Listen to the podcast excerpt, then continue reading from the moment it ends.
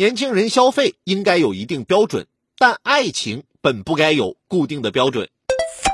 近日，一款宣称专为生命科学硕博士打造的公益交友小程序引发网友热议。注册这款名为“等风”的小程序时，除了填写年龄、身高、电话、所在城市等必填信息，还有一项是你目前的荣誉。该项不能自由填写，只包含三个选项：SCI 发表情况、国家奖学金获得者、获得国家自然科学基金。但该项并不是必填，此外还需上传学历证明，否则无法通过认证。实际上，这种以学历、论文等为准入门槛的相亲交友平台已屡见不鲜，如硕博海归相亲群、名校生专属的相亲平台等等。对于这些平台的出现，有人支持，认为这种相亲交友渠道更直接、更高效；也有人提出质疑。认为通过这种平台相亲交友太过功利化。其实，相亲交友是一种情感的连接，岂能依靠学历、论文来决定？当内卷正逐渐侵入社会的方方面面，相亲交友也难逃其影响。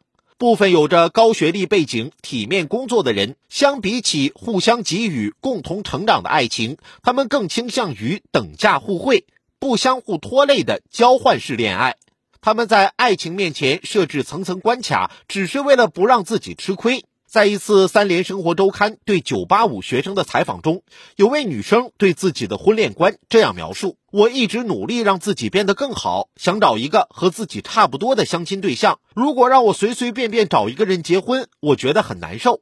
但事实上，往上走，变得优秀，理应是为了让自己有更多的选择，而不是让自己的选择变少，视野变狭窄。”相亲需要对方有相似或更好的教育经历、工作背景，这某种程度上也是现实版的门当户对。但我们要知道，爱情本就是没有标准答案和准入门槛的，向下找也并不意味着随随便便。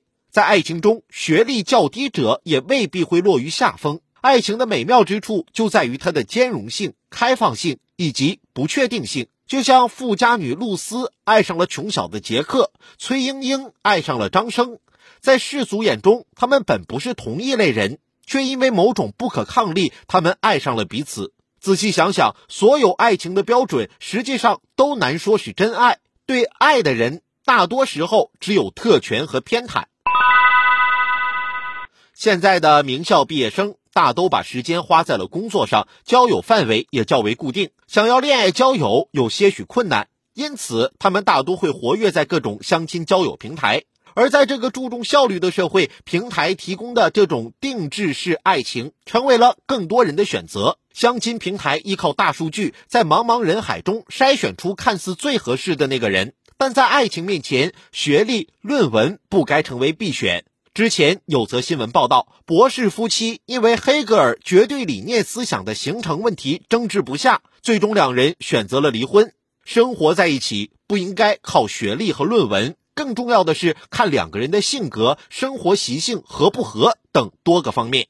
现在不少相亲交友平台将人们异化成了商品交易物，能不能在一起需要用具体的物质条件去衡量。如今的恋爱也是有人在意实用。有人在意合适，但越来越少的人在意爱情。爱情本应是纯粹的，是两个人共同成长的一个过程。只愿我们每个人都能把握住现在，都有能力去爱，有勇气去爱，不被一切的标准打扰，也不去设定具体的标准。